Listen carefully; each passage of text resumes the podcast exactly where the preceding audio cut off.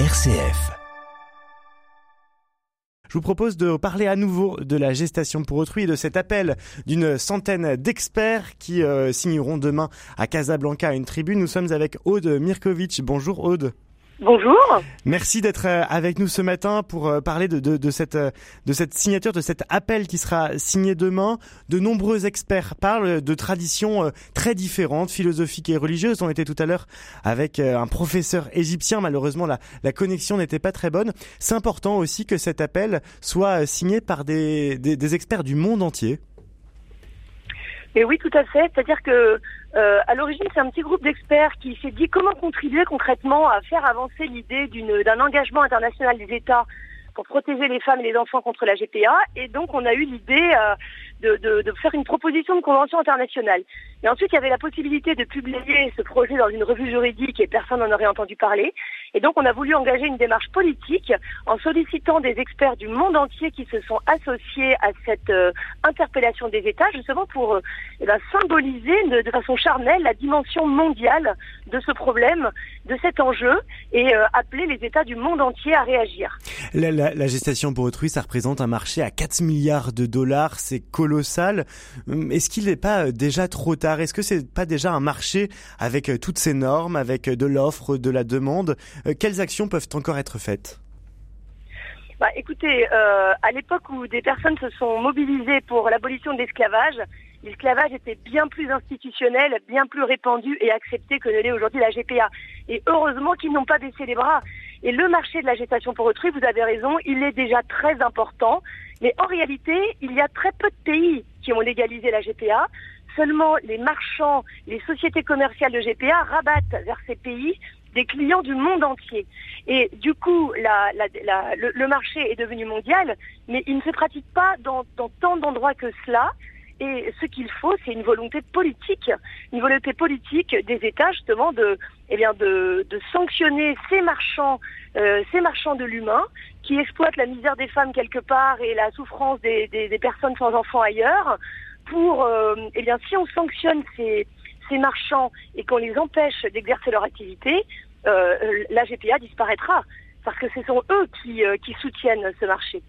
Est-ce qu'il n'y a pas d'ailleurs de façon sous-jacente une opposition entre les pays occidentaux qui sont entre guillemets consommateurs de GPA au détriment de personnes plus précaires qui seraient obligées de, louer leur ventre pour sortir de la pauvreté? Est-ce que dans cet appel, il n'y a pas aussi cette, cette ambiguïté, euh, cette différence entre les pays dits riches et les pays en voie de développement? Euh, En effet, on ne peut que constater que euh, ce sont des, personnes aisées, hein, des pays riches qui se tournent vers la gestation pour autrui, et les femmes qui louent leur ventre et qui remettent un enfant moyennant un contrat, ce sont toujours des femmes des pays pauvres et des femmes dans une grande pauvreté. Euh, le, confinement puis la guerre en Ukraine a révélé justement la situation des mères porteuses ukrainiennes, mais c'est partout la même chose. Hein, ce sont des femmes qui trouvent là les moyens de survivre et euh, franchement euh, il faut mettre un frein justement à ce marché qui exploite cette misère. En France, ce combat est souvent euh, jugé à l'aune de la morale, de l'éthique. Or là, ce qui est frappant, c'est que ce sont des juristes, beaucoup de juristes, des chercheurs, des universitaires qui signent euh, cet appel. Est-ce qu'en France, on n'a pas une vision biaisée aussi de cette question de, de la GPA Mais alors, tous ces experts qui sont en effet des juristes, des médecins, des psychologues essentiellement, euh, s'investissent aussi pour des raisons morales c'est que la gestation pour autrui, c'est mal. Ils en sont fermement convaincus. Et le droit dit que c'est mal parce qu'il y a une atteinte aux droits humains, une atteinte aux droits de l'homme, et en l'occurrence une atteinte aux droits des femmes et aux droits des enfants, mais parce que les droits de l'homme, en fait, finalement, euh, justement, euh, indiquent ce qui est bon, euh, ce qui est conforme à la dignité humaine ou ce qui ne l'est pas. Donc, euh, en revanche, c'est vrai que certains veulent euh, voir dans le combat contre la GPA quelque chose de moralisateur, alors que bien sûr, ça n'est pas le cas. C'est-à-dire que c'est contraire au droit, c'est contraire au droit de l'enfant de faire l'objet d'un contrat. C'est-à-dire que ce qui caractérise la dignité humaine, justement, euh, c'est que euh, l'être humain n'est pas à la disposition d'autrui pour réaliser son désir, et le contrat de gestation pour autrui fait de l'enfant l'objet d'un contrat, qu'on le veuille ou non. Parce que les intentions ne sont pas toujours mauvaises, mais la réalité, c'est ça. Donc euh, la, certains voudraient justement euh, enfermer les, opposants à la GPA dans une posture morale ou même carrément parfois religieuse, alors qu'en fait elle est tout simplement humaine. Elle est humaine, c'est le respect de la dignité humaine et des droits humains qui est en jeu, rien que ça. Nous sommes avec euh, Aude Mirkovic, euh, juriste, pour revenir sur cet appel d'une centaine d'experts et de chercheurs du monde entier qui demain à Casablanca au Maroc signeront un appel pour l'abolition de la gestation euh, pour autrui. Dans, cet appel, il y a beaucoup d'inquiétudes aussi face à, ce, marché qui est en train, qui est en plein essor en ce moment à travers le monde.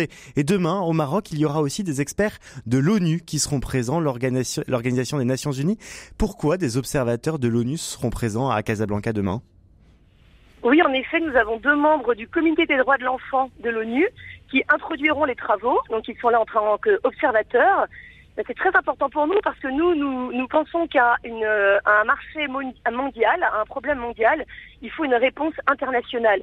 Et donc, évidemment que nous, nous voulons solliciter les organisations internationales, à commencer par l'ONU, parce que c'est dans le cadre de ces organisations internationales que l'adoption, que le chemin vers une convention internationale euh, sera le plus aisé. Et donc c'est pourquoi nous avons déjà commencé à les solliciter, mais ce n'est là que la première étape. Et nous, avons bien l'intention d'aller plus loin, justement, et que l'idée hein, d'une convention internationale engageant les États euh, puisse faire son chemin au sein de l'ONU. Et très rapidement. Nous, avons fait notre travail. Très, rapidement, quelle sera la prochaine étape, Odmirkovic eh bien là, nous autres experts, nous avons fait notre travail d'experts de proposer un texte de convention internationale pour montrer que c'est possible, euh, euh, juridiquement, c'est tout à fait possible. Il, il, ne manque que la volonté politique. Et donc la prochaine étape, elle est politique.